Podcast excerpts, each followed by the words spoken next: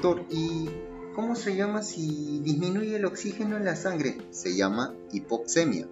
Y si disminuye el oxígeno en la célula, se llama hipoxia. Y si esto progresa, genera daño neurológico. Por lo tanto, asfixia perinatal. Es decir, el bebé va a nacer con un Apgar bajo. ¿Sí? ¿Y cómo diagnosticamos eso, doctor? Bueno, el diagnóstico se realiza con un monitoreo fetal. Esto normalmente se desarrolla entre las últimas semanas del tercer trimestre. Cuando se diagnostica la hipoxia, hay que terminar la gestación. Y eso se realiza por la vía más rápida. ¿Y cuál es? Eh, la, la cesárea, doctor. Muy bien, es la cesárea. Para determinar el grado de hipoxia, nosotros nos ayudamos o realizamos la evaluación antes del parto, durante el parto y después del parto. Antes del parto realizamos el test no estresante, el test estresante y el perfil biofísico fetal. Asimismo, durante el parto nosotros realizamos un monitoreo de la frecuencia cardíaca fetal, el pH del cuero cabelludo. ¿sí? Además, en la vida postnatal nosotros evaluamos el grado de hipoxia con el test de Apgar, famoso y conocido, Asimismo, el AGA de cordón umbilical, ¿sí? Ahora te voy a explicar acerca del test no estresante, ¿ya?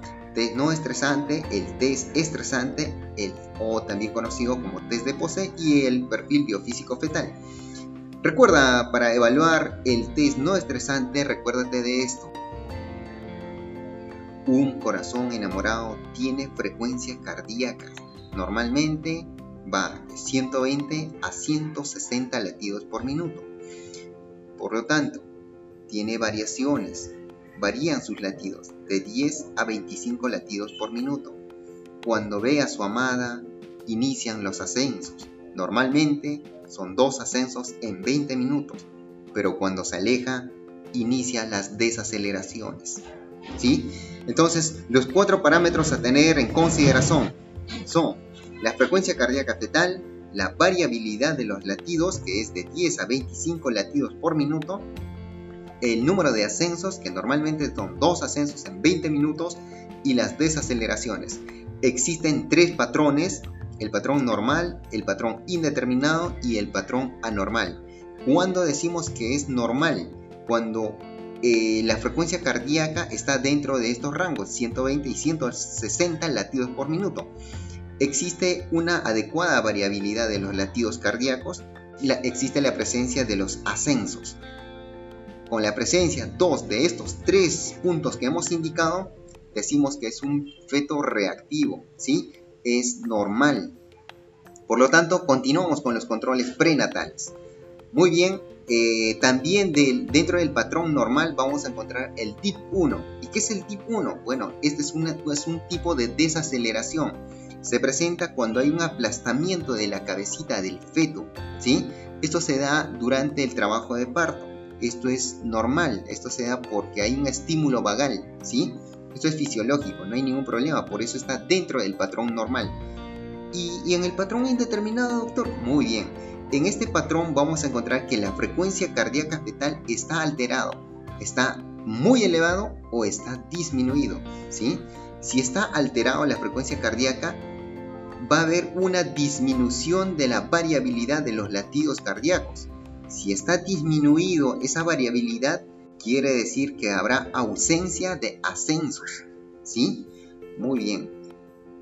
También, para tener en cuenta acerca del patrón anormal, en este caso, obviamente que la frecuencia cardíaca está alterado. Y si está alterado, va a haber ausencia de la variabilidad de los latidos cardíacos. Y si hay ausencia de la variabilidad, también habrá ausencia de los ascensos. Aquí es donde nosotros vamos a encontrar la presencia de DIP2, que es patológico. La presencia de DIP3, pero más de 2, ¿ya? Es decir, un DIP3 recurrente. ¿Y a qué se referencia con un DIP3? El DIP3 normalmente se presenta cuando hay una compresión del cordón umbilical, pero si esto es recurrente, también es un signo de mal pronóstico, ¿sí? Y el otro punto es encontrar el patrón sinusoidal, es un patrón premorte, ¿ya? De mal pronóstico, ¿sí? Doctor, ¿y qué pasa si encontramos eh, los patrones indeterminados y anormales. Si nosotros encontramos estos dos patrones, vamos a realizarle el test estresante o el test de Posee. ¿sí? ¿Y cómo, cómo así? Para ello le vamos a dar oxitocina a la madre. Con esto vamos a generar contracciones uterinas. Esto a su vez va a disminuir la, cantidad de oxígeno en el feto. Eso es el estrés que le vamos a causar. Por lo tanto, le vamos a producir hipoxia. ¿Sí? ¿Y cuando decimos que es patológico, doctor? Bueno, decimos que esto es patológico cuando hay presencia de DIP, DIP2 en más del 30% de las contracciones uterinas. Por lo tanto, hay que hacer cesárea de inmediato. ¿Sí? Muy bien, el otro aspecto es, son los controles del perfil biofísico fetal. Existen cinco parámetros, ya lo habíamos mencionado en los audios anteriores. El primero es la reactividad cardíaca. El segundo, los movimientos respiratorios, pulmón. El tercero, los movimientos fetales. El cuarto, el tono. ¿sí? Y el último es el volumen de líquido amniótico. Si estos cuatro primeros se alteran, son indicadores de sufrimiento fetal agudo. Y si el último se altera, es decir, el líquido amniótico, es un indicador de un problema crónico.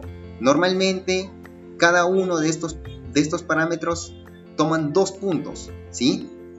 El resultado, si, nos, si es que el resultado nos da 10 de 10, ¿qué hacemos? Continuamos, observamos, continuamos con los, con los controles prenatales. Pero si el resultado nos da 6 de 10, 4 eh, de 10, 2 de 10, ¿qué hacemos? Terminamos de inmediato la gestación, ¿sí? Muy bien, doctor, entiendo. Doctor, ¿y qué pasa si el resultado me da 8 de 10? Si el resultado te da 8 de 10, evaluamos cómo está el líquido amniótico. Si el líquido amniótico está normal, entonces continuamos con los controles prenatales.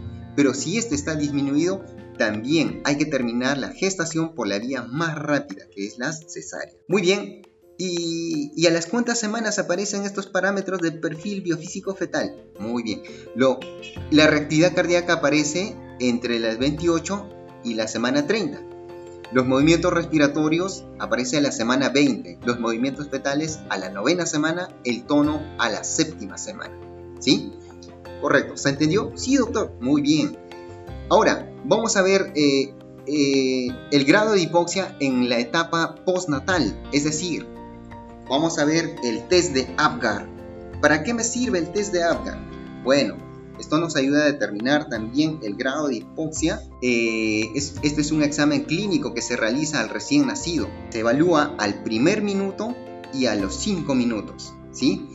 ¿Cómo me recuerdo del Apgar? Fácil, tiene también 5 parámetros. Apgar, su mismo nombre te dice A de apariencia, P de pulso, G de gesticulaciones a de actividad o tono, T, de actividad, T de tono y R de respiración, ¿sí?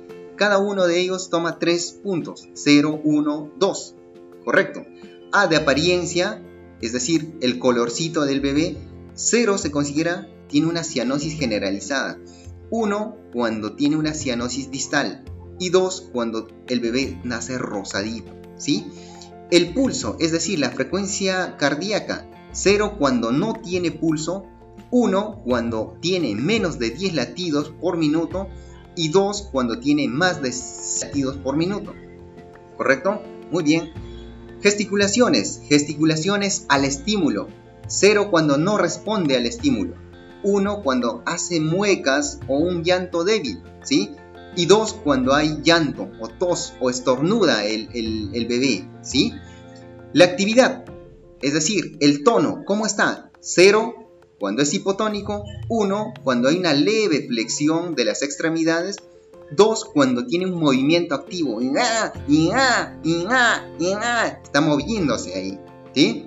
En cuanto a la respiración, vamos a ver eh, cero cuando no respira, 1. Cuando tiene una respiración lenta, irregular. Y 2. Cuando tiene un llanto fuerte, ¿sí? Fuerte, irregular, ¿sí? Ya le entendí, doctor. Correcto.